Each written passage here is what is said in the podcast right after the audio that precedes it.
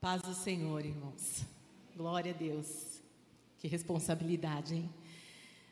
Depois desse momento aqui de reflexão, realmente que escandaloso esse amor de Deus, né? Era para ser você, era para ser eu. Ele tomou tudo, tudo sobre ele. E hoje eu queria compartilhar alguma coisa com você, uma noite de Santa Ceia, uma noite onde nós nos reunimos aqui à mesa em comunhão. Eu queria que você abrisse em Marcos, capítulo 12, versículo 30. O Henrique fica atento na Bíblia, que nós vamos usar bastante a Bíblia, a gente vai usar aqui o projetor, tá? Marcos 12, 30, que diz assim: Amarás o Senhor teu Deus de todo o coração, já que estamos falando desse escandaloso amor, né? de toda a tua alma, de todo o teu entendimento, de toda a tua força. E ame o teu próximo como a ti mesmo. Olha que interessante aqui, nós vemos que Jesus estabelece uma cadeia de relacionamento com Deus, com o próximo e com você mesmo. Nesse versículo, ele está falando do amor com ele, com o seu irmão e com você mesmo. Agora eu queria que você abrisse o versículo que nós costumamos ler na ceia, 1 Coríntios, capítulo 11, versículo 28. Parte A do versículo, que diz assim: Examine-se, pois, o homem a si mesmo. A parte mais difícil aqui, irmãos, é nós aprendermos a lidar com nós mesmos. Senhor, quando Ele fala amar a Deus, amar ao próximo como a você mesmo, então você precisa parar para analisar você mesmo. Aí agora você pega esse versículo aqui, examine-se o homem a si mesmo. Paulo está dizendo para você olhar para dentro de você. Às vezes a gente foge dessa situação, porque é uma situação bem difícil quando nós olhamos para dentro de nós. Muitas vezes, quando nós olhamos para nós mesmos, nós nos constrangemos, nós nos envergonhamos. Muitas vezes, quando nós olhamos para nós mesmos, nós não queremos enxergar determinadas coisas. A parte mais complicada aqui é você parar, é você refletir e olhar para dentro de você. Quando nós erramos, por exemplo, nós nos descontrolamos, nós nos desequilibramos, quando nós falhamos, quando nós somos fracos, sempre tem uma justificativa. Sempre, se você observar, sempre a culpa vai ser de alguém. Ah, mas eu me desequilibrei por causa daquilo ali. Ah, mas eu, eu pequei por causa disso aqui. Sempre você vai justificar algo que você fez colocando o outro no meio, culpando o outro. É isso que acontece, porque olhar para si requer uma sentença. Quando a gente olha para dentro de nós, nós podemos nos sentir culpados ou inocentes, aprovados ou reprovados. Se você está inocente, se sente aprovado, tua consciência está tranquila, amém, está tranquila, segue a vida. Mas se você sabe que essa sentença é culpado e reprovado, aí dói. Só que você precisa entender que quando nós erramos, que quando nós fracassamos, existe um advogado, Jesus Cristo, que peleja por você. A vida não acabou. A vida não acabou. Agora é interessante que, se você abrir Salmo 139, 23, vamos ver o que está dizendo ali sobre você mesmo. Salmo 129, 139, 139, 23. Vamos lá. Diz assim: Apareceu aí? Então vou ler aqui. Sonda-me, ó Deus, e conhece o meu coração. Prova-me, repita comigo. Prova-me. e conhece os meus pensamentos. Ó, você é provado. E quando você é provado, revela realmente quem você é. Nós somos provados diariamente. Diariamente. E muitas vezes nós somos aprovados, mas outras vezes nós somos reprovados. Eu queria que você seguisse esse conselho de Paulo essa noite. Examine-se a si mesmo. Vê o que você encontra aí dentro do seu coração agora. Talvez se você vasculhar o teu coração, você vai encontrar muito lixo, muito rancor, muita mágoa, muitos complexos. E é triste isso. Eu digo porque a gente pastoreia, e quando a gente pastoreia, a gente conversa muito, a gente aconselha muito, e a gente ouve tantas pessoas carregadas de rancor, de mágoa, de lixo, de traumas. O que está acontecendo com a igreja do Senhor? Ele vai voltar para se encontrar com a noiva. A noiva precisa estar pronta. A noiva precisa estar pronta, nós não estamos prontos, irmãos. A noiva precisa estar arrumada, adornada, bonita.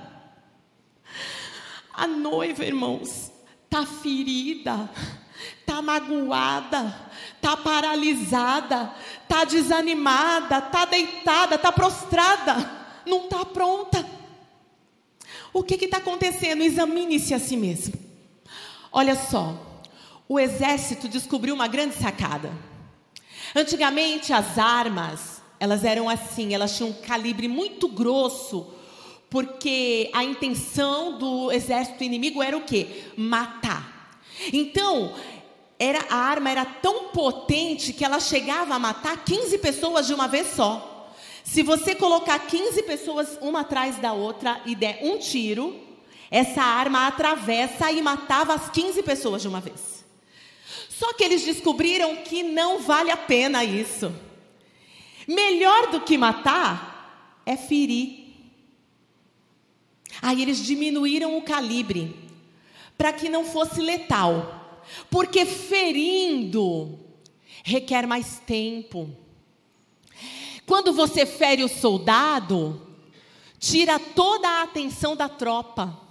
Quando você fere um soldado, requer socorro. Precisa de no mínimo quatro soldados para socorrer um ferido. Quando você fere o soldado, a tropa fica sem moral, a moral deles baixa, porque eles ficam com medo. Eles ficam com medo de se ferir também. Eles ficam tristes pelo soldado que está ferido. Eles ficam desestabilizados. Então, eles entenderam que melhor do que matar é ferir. Porque se você mata o morto, você deixa de lado, ninguém vai parar para poder cuidar do morto, mas o ferido, você é obrigado a parar e socorrer. Então eles descobriram que esse é o segredo, e isso também o inimigo descobriu: que esse é o segredo para paralisar essa tropa de soldados que nós temos aqui. Melhor do que matar é ferir, porque ferir abala todo um povo, abala uma igreja, abala os soldados, paralisa, os soldados desestabilizam, os soldados têm que paralisar a guerra, porque eles têm que cuidar dos feridos. Vasculhe o seu coração hoje. Examine-se a si mesmo. Muitos optam pela solidão, porque optando pela solidão, muitas vezes você não vai morrer, você não vai se perder, você não vai adoecer. Não sei se você já conversou com pessoas que falam assim: eu prefiro me isolar. Ah, eu prefiro não me envolver com ninguém porque eu não quero me machucar, eu não quero me ferir. E muitos soldados, muitas pessoas estão optando pela solidão. Mas o Espírito Santo vem para quê? Para comunhão. O nosso momento aqui é o quê? É um momento de comunhão. Ninguém sobrevive só. Mas hoje a solidão está sendo a grande saída para muitas pessoas, para não se perder, para não morrer. A solidão está sendo um remédio para esse tempo que estamos vivendo. Mas quem concorda com isso? Existe a solidão e a solitude. A solidão é um ato de consequência de alguma atitude que você faz a solidão. Mas a solitude é um ato voluntário que você escolhe, você escolhe pela solitude. É um ato voluntário, de boa vontade para o seu bem. A solidão é dolorida, às vezes são reações e situações que te levam à solidão, situações doloridas. Mas a solitude está sendo o quê? Um ato voluntário das pessoas para se isolar do grande sofrimento. E isso é isso que o diabo quer, esse isolamento, essa solidão, essa solitude das pessoas para perder a comunhão, porque é na comunhão que tem o quê? A bênção do Senhor. Mas com as pessoas feridas, machucadas, se isolando, fica todo mundo sozinho, fica todo mundo uma ilha. A amizade hoje virou uma ferramenta para desconstruir a obra de Deus na vida do discípulo. Hoje a amizade, que é algo para ser bom, para ser prazeroso, se tornou uma ferramenta de Satanás para descobrir, para desconstruir a obra de Deus na sua vida. Que interessante isso, porque as relações hoje são tóxicas. O que mais, quando você conversa com as pessoas, o que mais você ouve, né? Ai, que relacionamento tóxico. Ai, que pessoa tóxica. Esse é o plano de Deus para nós? Esse é o plano de Deus para mim e para você? Salomão chega a dizer assim, Provérbios 13, 20. Põe aí, Henrique. Quem anda com sábio, o que, que acontece quem anda com sábio? Porque nós precisamos seguir o que diz a palavra de Deus, os conselhos da palavra de Deus. O que diz aí, Provérbios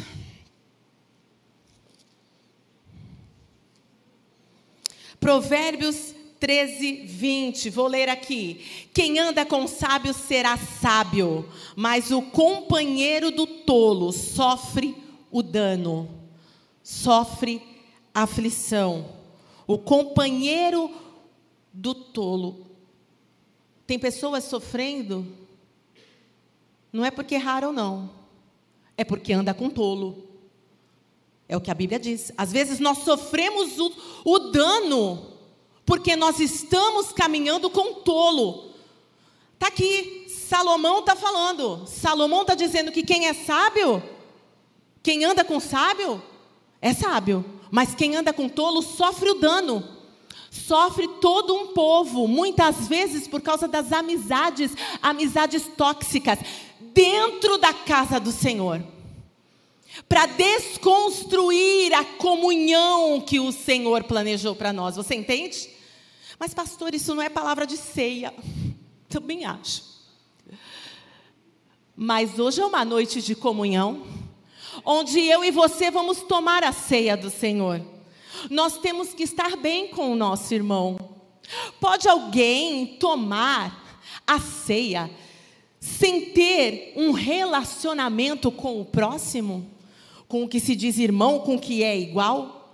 Com aquele que você não consegue olhar no olho? com aquele que você não tem uma boa conversa, com aquele que você tem várias restrições dentro de você, você vai sentar à mesa com ele e vai tomar da santa ceia do Senhor? Que tipo de comunhão é essa? É a comunhão que Deus aprova? É interessante isso, porque você vê que Salomão ele antecede a psicologia, porque a psicologia já diz que nós somos produtos do meio. Mas Salomão fala muito antes disso, né? A vovozinha lá, talvez a sua vovó, fala, né, que quem se mistura com porco come farelo. Só os antigos sabem, né? Olha só, Salomão já antecedeu tudo isso, ele já estava falando lá atrás. E ainda tem um ditado que diz que nós somos resultado dos nossos encontros. Eu sou o que sou e estou como estou, porque eu sou o resultado de quem me relaciono. Então, se você é o que é hoje e está como está, é o resultado daqueles que estão à sua volta. Tá tudo bem? Glória a Deus. Tá com problema aí? Então olhe à sua volta e vamos ver o que a Bíblia diz acerca disso. Porque o Senhor é um daqueles que defende a comunhão. Então veja, Gálatas 5, 9, o que diz a palavra de Deus em Gálatas 5, 9. Nós vamos passear na Bíblia, irmãos, vamos lá. Olha o que diz: com um pouco de fermento, toda a massa fica influenciada. Eu não sei como está na tua Bíblia. Com um pouco de fermento leveda toda a massa. Não importa a quantidade da massa, tá aí um boleiro. Não importa a quantidade da massa, basta um pouquinho de fermento, vai mexer em toda a massa, vai desandar tudo. Então não importa se a massa é grande, se a massa é pequena, basta um pouquinho do fermento, alterou tudo. Está aqui, Gálatas está falando, Paulo diz para a igreja da Galácia: não importa o tamanho, meu irmão, o fermento está destruindo a comunhão, o coração dos nossos irmãos. Examine-se a si mesmo. Examine-se a si mesmo. É interessante que existe um conselho, porque talvez você fale, mas eu não posso deixar de lado. Eu consigo detectar né, as pessoas que estão à minha volta. Deus te dá discernimento para entender. Eu não posso, porque tem que ter comunhão. Abre lá, em 2 Tessalonicenses 3, 6, e vamos ver o que diz. Paulo diz assim: Irmãos, eu vos ordeno, em nome do Senhor Jesus, que vos afasteis de todo irmão que vive de forma indisciplinada. Ele não está falando de pessoas ímpias que não conhecem a Deus, que não conhecem a palavra de Deus, que não tiveram experiências com o Senhor. Porque ninguém leva em consideração o tempo da ignorância, mas está falando aqui de irmãos, pessoas que foram aliançadas com o Senhor, pessoas que conhecem a palavra do Senhor, mas que vivem de forma desordenada, indisciplinada. Existe uma ordem, Paulo dá uma ordem. Afaste-se. Mas espera aí, então está entrando em contradição. Como eu posso me afastar e o Senhor manda para juntar? Porque a obra do Espírito Santo não é a comunhão? E a palavra de Deus manda o quê? Me afastar? Escute, existe comunhão e comunhão. A Torre de Babel tinha o propósito de comunhão. Quando o povo foi para a Babilônia, se multiplicaram. Vamos construir uma torre agora, uma torre para a gente ficar junto aqui. Uma torre que chegue até o céu, para nossa comunhão, para a gente ficar aqui, porque se você sair, você vai de longe olhar a torre e vai vir para perto de nós. Olha a intenção, era comunhão. Só que essa comunhão não era de Deus, porque a Bíblia diz que o próprio Deus desceu do céu e estragou o plano de comunhão. Está entendendo que existe comunhão e comunhão. Sabe aquela comunhão do saco de batata? É diferente da laranjada. Do, da, o saco de laranja é uma coisa, é uma comunhão. Mas a laranjada é uma outra coisa. O saco de batata é uma comunhão de batata, mas o purê é um outro tipo de comunhão. Você está entendendo? É isso que eu estou querendo dizer para você. Existe tipos de comunhão que não agradam ao Senhor. Eu estou dizendo para você aquela comunhão de coinonia. É essa comunhão que o Senhor se agrada. A coinonia. Sabe aquela comunhão da igreja primitiva? Quando as pessoas se alegravam uns com os outros, ajudavam uns aos outros, dividiam, partilhavam os bens, as comidas, sentiam a necessidade do outro. É essa comunhão. Não é aquela comunhão superficial que você olha, mas não ama, que você abraça, mas depois fala mal do seu irmão, que você diz que partilha do cálice, mas atravessa a rua quando ele passa, que você passa por ele e ele se torna uma parede, você finge que não vê. Essa não. E depois queremos tomar o cálice, o cálice da comunhão? Examine-se a si mesmo. Examine-se a si mesmo. Não é toda a comunhão que Deus abençoa. Existem algumas que para Deus é abominável. Sabe, gente que tem o poder de desconstruir o que Deus fez na nossa vida? Essas pessoas que têm o poder de desconstruir aquilo que Deus fez na nossa vida, essa é abominável. Quando Paulo está dizendo aqui, ele está mostrando que é para você se afastar, mas não é do ímpio, não, é daquele que se diz irmão, mas que tem uma vida indisciplinada, que finge ser o que não é, que fala e não cumpre com o que fala, que não cumpre o que diz a palavra de Deus. É desse que você precisa se afastar, sabe por quê? Isso se chama deficiência de caráter. Isso se chama deficiência de caráter, mas quem tem Jesus precisa ter uma vida totalmente transformada, de dentro para fora. Então examina-se agora, examina-se a si mesmo. Como está aí a tua condição, teu caráter, você consegue reconhecer? Meu Deus, mas eu preciso me afastar? Deixa aí. Deixa aí para você não se perder. Às vezes a gente fica insistindo, sabe? Aquelas pessoas que a gente sabe que não tem aquela comunhão. Porque, na verdade, você sabe realmente. Você sabe, você consegue detectar. Você consegue detectar com quem realmente você tem comunhão? Ou com quem parece ser o que não é, força situações, você consegue detectar.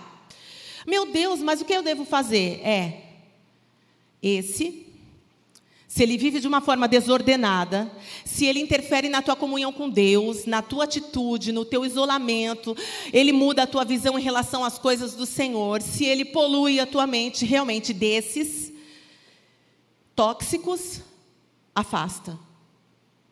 Deixa aí. Porque se você não deixar aí, é você quem vai se perder. Às vezes a gente fica insistindo, insistindo, insistindo, quando vê, não perde só o outro perde você também. Tito 3:10. Abre aí Tito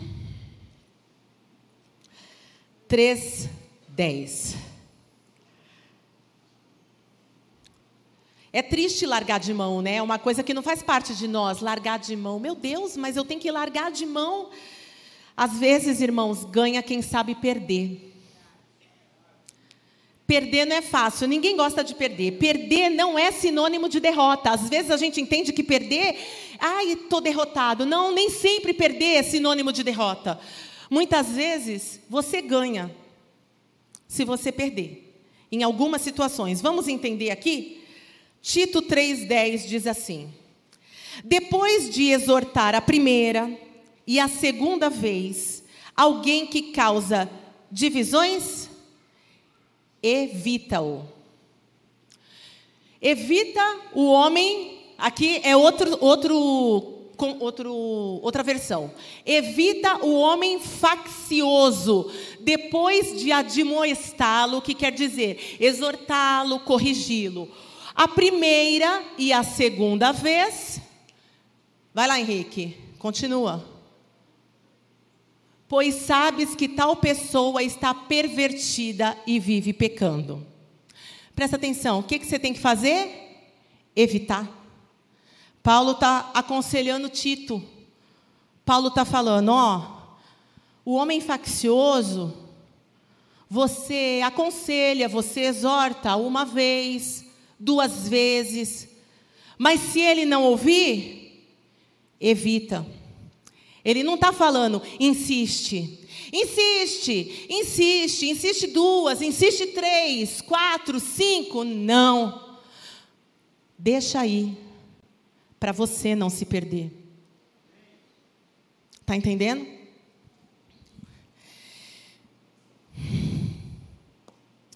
A primeira vez, às vezes a gente aconselha, a gente orienta, exorta, e a gente, junto ali, direcionado pelo Senhor, perdoa, vem a misericórdia do Senhor.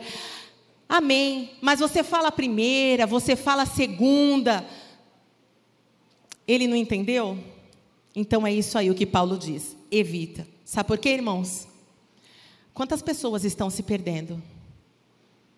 Você já olhou para pessoas à sua volta aí que você consegue questionar e falar quantas pessoas estão se perdendo? Quantas pessoas estão com caráter deformado? Quantas pessoas estão abandonando a sua vocação? Quantas pessoas estão abandonando o altar?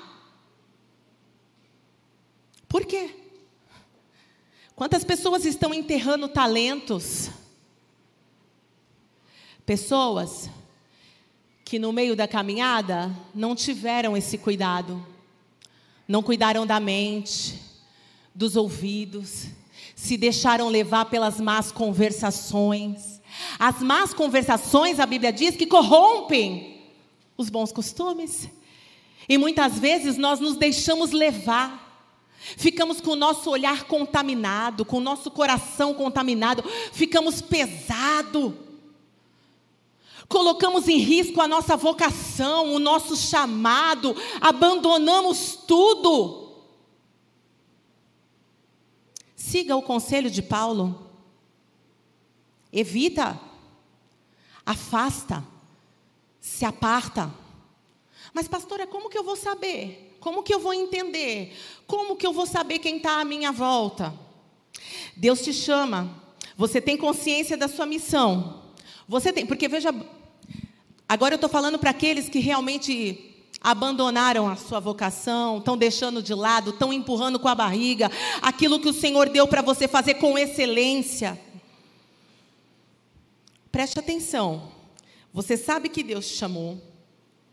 Você tem consciência da sua missão, mas por algum motivo você não reage. Se você já tem consciência desse erro, já está bom. Porque quando a gente tem consciência, é sinal de que o Espírito Santo ainda sopra em nós, né? quando nós erramos, mas conseguimos reconhecer isso, ainda é um bom sinal. Mostra que você não está acabado, você está se acabando, mas não está acabado. Porque Deus ainda está aí dentro de você, soprando ainda sobre você. Mas o inimigo hoje está deturpando as informações, está mudando o foco, está fazendo você deixar de lado a sua vocação e o seu chamado por coisas paralelas que parece que são tão importantes. Pessoas deixando de lado a sua missão por fama, por dinheiro. Não, o dinheiro é importante. O dinheiro, olha, eu atendi um rapaz que agora não sei, né, se você percebeu, virou moda as pessoas serem mentoriadas pela internet. E dependendo dos pastores, mentores, coaches ou sei lá o que que mentoria na internet, eles mostram que hoje não é importante mais você frequentar a igreja. Se você tem Jesus no coração, tá tudo bem. Basta você ter Jesus no coração. Você não precisa congregar, porque quando você congrega, você perde muito tempo. Você tem coisas importantes para resolver e você fica preso a uma igreja, preso a um lugar, preso a uma programação. Já três pessoas novas, jovens, que nós atendemos com essa visão, mentoreados, se alimentando de qualquer coisa. E aí, você deixa de lado a sua vocação, o seu chamado, por dinheiro às vezes, por fama, mas feliz não, feliz você não é. Porque feliz e pleno você só vai ser quando você entendeu por que, que Deus te criou. Porque Ele te criou com o propósito e colocou dentro de você a missão. Feliz, eu tenho certeza. Você sabe por que você nasceu. Às vezes você nasceu simplesmente para abençoar meia dúzia de pessoas, para conversar, para aconselhar três, quatro grupos pequenos.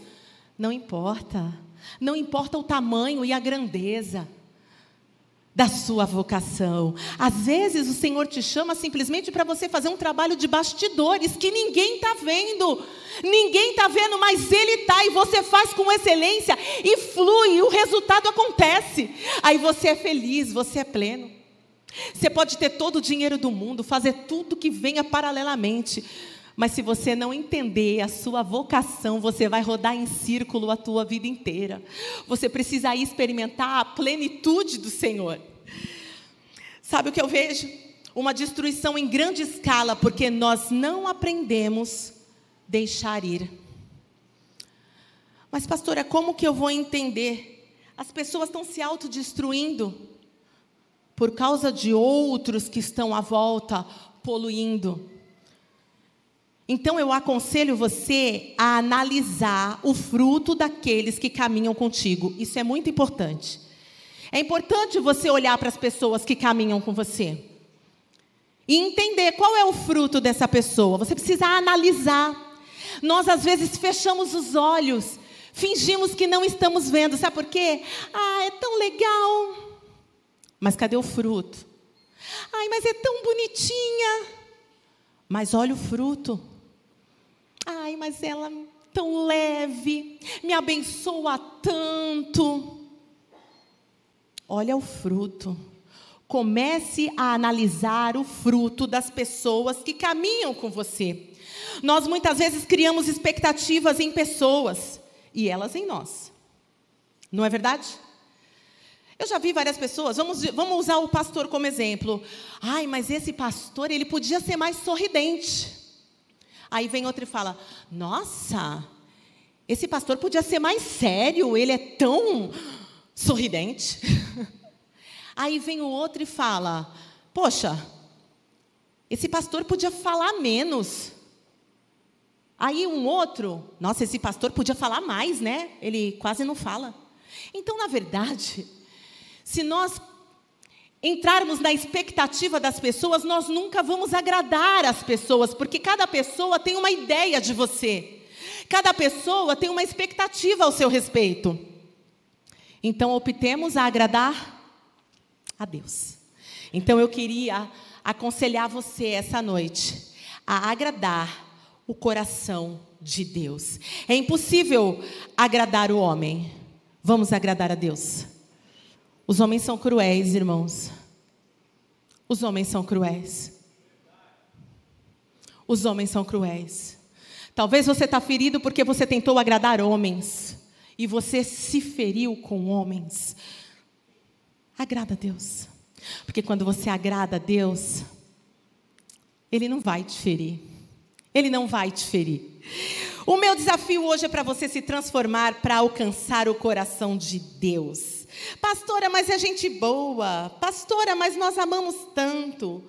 Mas ele dá tantas oportunidades, mas o caráter deve. O caráter deve. Às vezes, pessoas que estão caminhando com você têm deformação de caráter e querem deformar o seu também. Então, você toma cuidado com isso. Como que eu vou fazer então? Então é o seguinte: tem duas formas: tem o analista e tem o juiz. Quem você é? Porque eu aconselho você a analisar o fruto daqueles que caminham com você.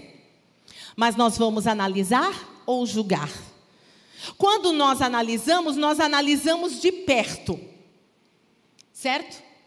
O análise tem que ser de perto. Alguém analisa de longe alguma coisa? Não dá para enxergar.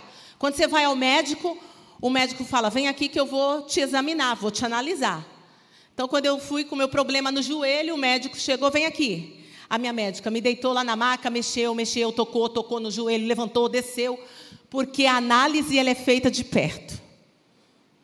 Um dia eu cheguei em um médico, ele nem me examinou, ele só olhou de longe e falou: "Ah", e me deu um diagnóstico, um diagnóstico nada a ver. Nada a ver com o que eu tinha. Ele nem chegou a olhar para o meu joelho.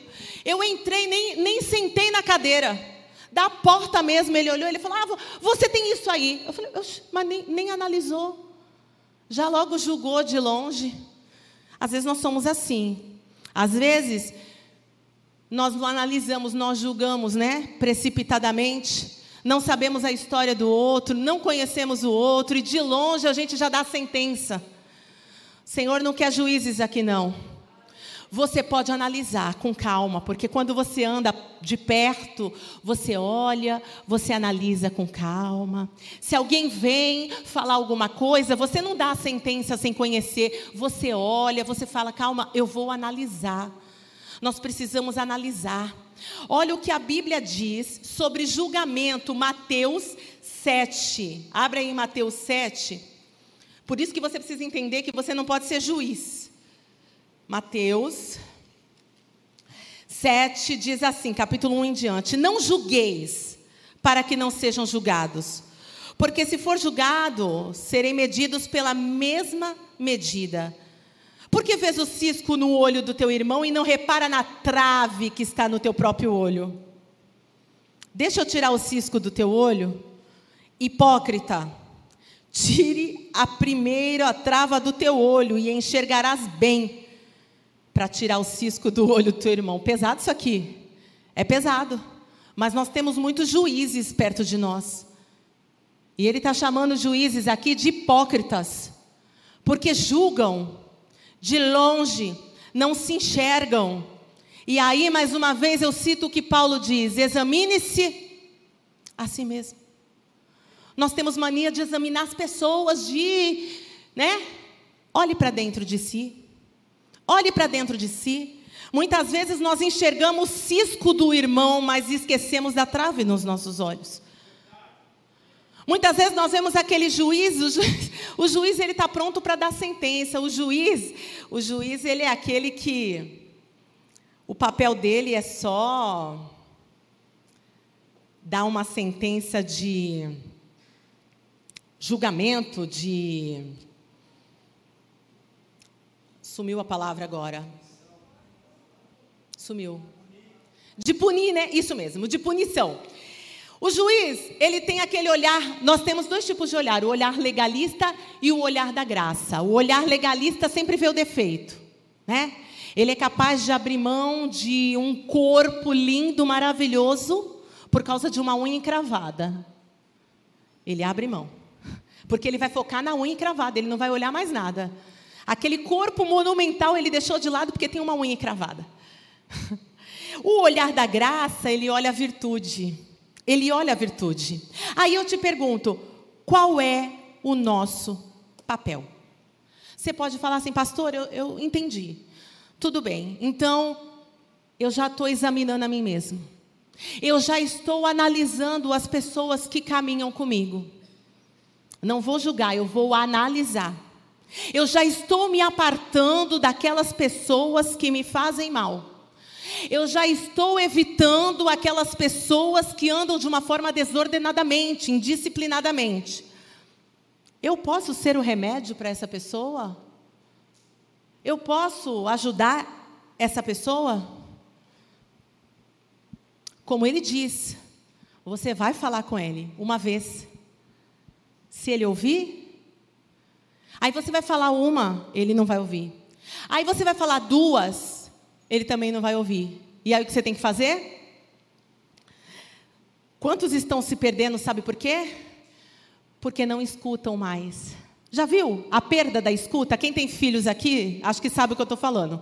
Tu fala uma coisa para ele, você entende que ele está ouvindo, mas parece que ele não está escutando.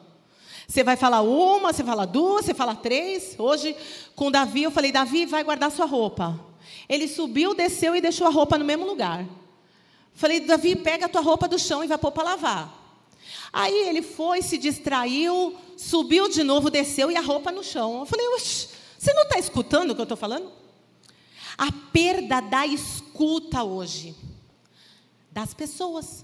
Você ama, você aconselha, você consegue entender e passar esse amor para a pessoa. E a outra pessoa consegue entender e sentir que é amada. Olha que interessante. A pessoa consegue sentir o amor. Só que tudo que você fala, independente dela se sentir amada, ela não vai ceder, porque ela não vai contrariar. Veja só, às vezes você tem uma postura contrária, então você vai aconselhar diante da palavra de Deus. Irmão, você está vendo seus irmãos aqui? Você está vendo algo errado? Você vai chamar. Admoestar, como diz a Bíblia. Corrigir, ensinar, exortar. E você chama a primeira vez com muito amor. Você vai transmitir amor. E a pessoa sente que é amada. Mas porque contraria aquilo que ela age ou que ela pensa, ela não vai ceder. Você se torna agora inimigo. Que isso, irmãos? Examine-se a si mesmo. Nós vamos sentar na mesma mesa. Nós vamos tomar o cálice da comunhão. Será que você pode olhar para o seu irmão do lado e entender que realmente ele caminha com você? Ele faz parte dessa comunhão coinonia? Porque fala sobre o faccioso, e olha que, que interessante. O faccioso. O faccioso, irmãos, é aquele que. É o, é o, quando fala facção, me lembra algo fracionado, algo fatiado. Vamos pensar num pão de forma. O pão de forma é um pão de forma. Mas quando ele vem, ele vem todo fatiado. Então, quando você tira, você vai tirar um pedaço do pão. Então, não é um, são vários pedaços, não é um. É mais ou menos assim o faccioso, porque o faccioso é aquele que, de repente, ele não está junto com você, ele está no meio, mas ele não consegue ser um. Ele está no meio, mas ele não está linkado. O faccioso é perigoso. O faccioso, ele não é somente o que divide, mas é aquele que não consegue comungar. Ele não consegue estar em comunhão. Parece que nós estamos numa única comunhão e ele está no mundo da lua. Ele não consegue participar da comunhão. A visão dele não bate com a tua. O olhar dele não bate com o teu. A direção que é dada para você não bate com a direção que ele entende que tem que ser. Mas está no meio. Não é um, é fracionado. E o que, que a Bíblia diz sobre o faccioso? Evitam. Evita-o. E aí, o facção, quando fala facção, me lembra contenda.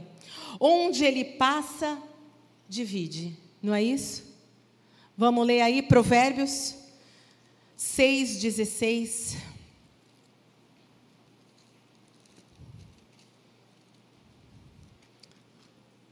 Provérbios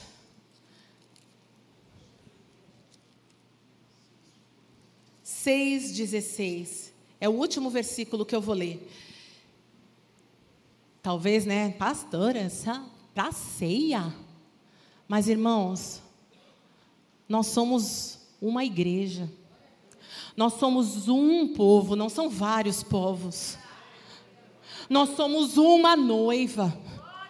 A noiva que precisa estar pronta, linda, esperando o noivo. Mas quando nós olhamos, a realidade não é essa, e você não pode fingir que não vê, você não pode fazer vista grossa. Entenda que o Senhor está arrumando e ajustando e adornando a noiva.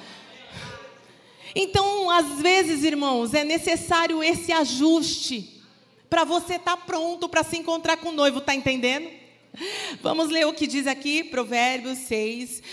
16, a partir do 16. Seis coisas que o Senhor detesta e as sete ele abomina. Olhos arrogantes, está falando da soberba. Língua mentirosa. Mãos que derramam sangue inocente. Coração que faz planos perversos. Pés que se apressam a praticar o mal. Testemunha falsa que profere mentiras. Mas a sétima ele abomina aquele que semeia inimizade entre irmãos. O contendeiro, que está no nosso meio, enrustido, que não está na comunhão, o faccioso, que não está na mesma linhagem, na mesma visão. Esse contendeiro, esse o Senhor diz que é abominável. Olha, está falando, irmãos, do mentiroso, do soberbo, do homicida. Mas o contendeiro é, é o que o Senhor abomina. As seis coisas o Senhor detesta, mas a sétima, que é o que faz contenda, inimizade entre os irmãos, o Senhor abomina. Esse aí praticamente é quase incurável a gente olhando assim. Por quê? Porque ele não consegue reconhecer. Ele não consegue olhar para dentro de si. Então, olha, Examine-se a si mesmo. Examine-se a si mesmo hoje. Examine-se a si mesmo e vê se você faz parte desse meio. Porque talvez, irmãos, pode ser você. Se você conseguir dentro de você achar algum caminho, sonda-me, ó Deus, prova-me, vê se há algum caminho mal. Olha para dentro de mim, Jesus. Se o Senhor encontrar alguma coisa ruim, então muda. Muda a minha visão, muda o meu olhar, muda a minha boca que fica proferindo contendas. Se você conseguir dentro de você reconhecer, ainda é sinal de que o Espírito Santo ainda está aí. Você não se acabou, você não se destruiu, você está se acabando, mas dá tempo. Se você se examinar e olhar se o teu caráter é um caráter deformado. Hoje nós vemos pessoas com caráter deformado dentro da casa do Senhor. Então eu queria convidar você essa noite a se examinar. Fique em pé. E deixar bem claro para você que Deus despreza o faccioso. Deus despreza o faccioso. Nós estamos na mão de um Deus vivo. Um Deus que zela pela igreja dele. Um Deus que olha para dentro de você e vê realmente a motivação do seu coração aqui nesse lugar. Precisamos pedir ao Senhor para que essa comunhão, essa comunhão que vem de Deus, não essa comunhão deturpada que pregam por aí, a comunhão que vem do céu, seja derramada sobre nós. O amor, a misericórdia, a compaixão pelo próximo. Irmãos, é desesperador quando você conversa com pessoas e você vê a maldade no olhar, a maldade nas palavras, e depois quer sentar à mesa e tomar o cálice da comunhão. Hipócrita! Hipócrita! Deus quer uma igreja curada. Tem um povo doente? Aqui é hospital, então é para você esse lugar. O Senhor Jesus, Ele pode restaurar sim. O Senhor Jesus pode te fazer de novo. Ele pode quebrar essa parede de concreto que há em você, essa dureza de coração, essa maldade no olhar, essa língua mentirosa, pessoas que só murmuram. Aonde tem Deus aí dentro? Aonde tem Deus aí dentro? Que o seu olhar seja mudado, se necessário que você vire do avesso, mas que você possa sentar à mesa da comunhão sem carregar nada dentro de você, nenhum lixo, nenhum olhar poluído, que haja aí dentro de você amor, sensibilidade, discernimento, compaixão, misericórdia. Tem pessoas que se alegram com o mal dos outros. Quando algo acontece no nosso meio, nós temos que sofrer junto, mas nós vemos pessoas se alegrando. Caráter deformado, caráter deformado. Examine-se a si mesmo. Olha o que você tem pensado, olha o que você tem falado, porque Deus vê o que a gente não vê. Deus ouve o que a gente não ouve, e Ele sabe o que você pensa e o que você fala. Examine-se a si mesmo antes de tomar o cálice. Que esse cálice da comunhão venha trazendo sobre você verdades, desmascarando, trazendo sobre você a sensibilidade de entender que Deus tem pressa. Deus tem pressa. Ele tem pressa. É por isso que essa palavra de conserto é para mim e para você hoje. Todo Todos nós que estamos aqui estamos propensos a ouvir o que Deus tem a dizer. Essa palavra é para mim e para você. Vamos nos examinar.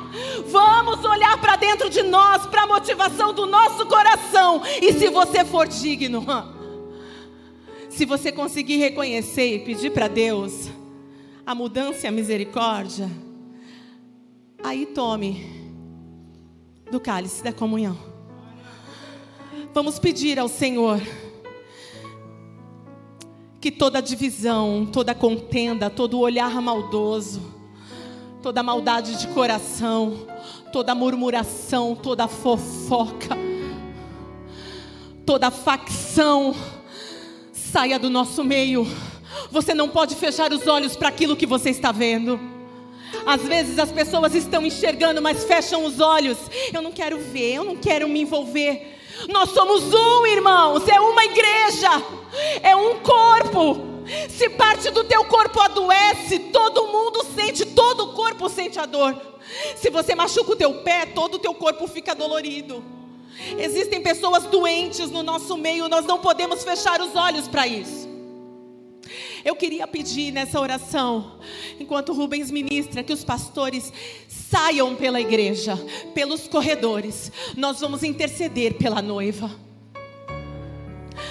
Nós vamos interceder pela noiva. Nós vamos interceder, pastores, missionários, andem pela igreja do Senhor, repreendendo todo o espírito de facção de língua mentirosa. Tudo que está fracionado, ou vai se unir ou vai sair, porque é necessário deixar ir para não se perder. Quem, pastora, que não pode se perder? Você. Às vezes nós vamos abrir mão de pessoas que amamos, mas nós não podemos nos perder. Seja o remédio Tente ajudar. Uma, duas. Se não quiser, evita. Se afasta. Para você não se perder, diz a palavra de Deus. Feche os seus olhos, põe a mão no seu coração e agora examine-se a si mesmo. Agora é o momento de você olhar para dentro de você. Porque o confronto agora é entre você e você mesmo. É quando você olha para o seu coração e vê toda a sujeira do teu coração, toda a maldade no seu olhar e você se assusta com você mesmo. Às vezes a gente olha e fala: Meu Deus, mas eu pensei isso, eu falei isso. Mas é bom se você conseguir enxergar. É Deus, é o Espírito Santo de Deus que está mostrando para você. em nome de Jesus. Aqui está a tua igreja, Senhor. Aqui está a tua igreja, Senhor, a noiva. A tua noiva. Nós repreendemos agora, Senhor, tudo aquilo que quer manchar, Senhor. Manchar a imagem da tua noiva. Que quer sujar as vestes da tua noiva. Prepara, Senhor, a tua noiva para encontrar contigo. Aqui está o teu povo que faz parte, Senhor, desta igreja.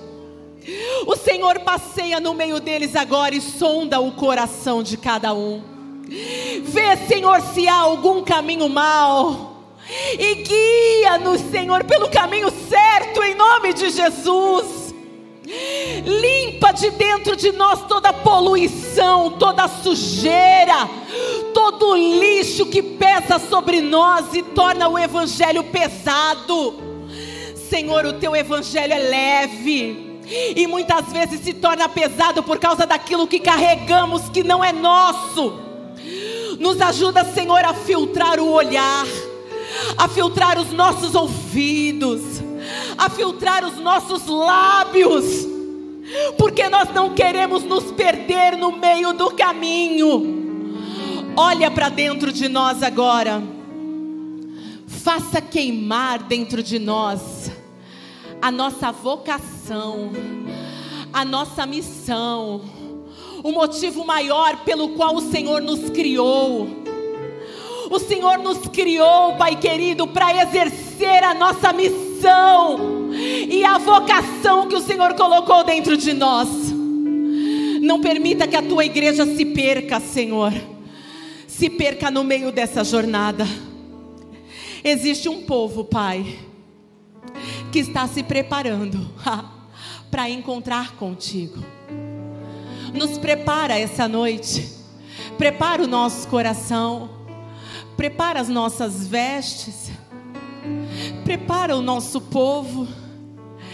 Tira toda fração, tudo que está fracionado e nos torne um, Senhor. Assim como é o purê, como é uma laranjada, nós queremos ser um. Um, Senhor. Em nome de Jesus. Nós vamos tomar o cálice, Senhor. O cálice da comunhão.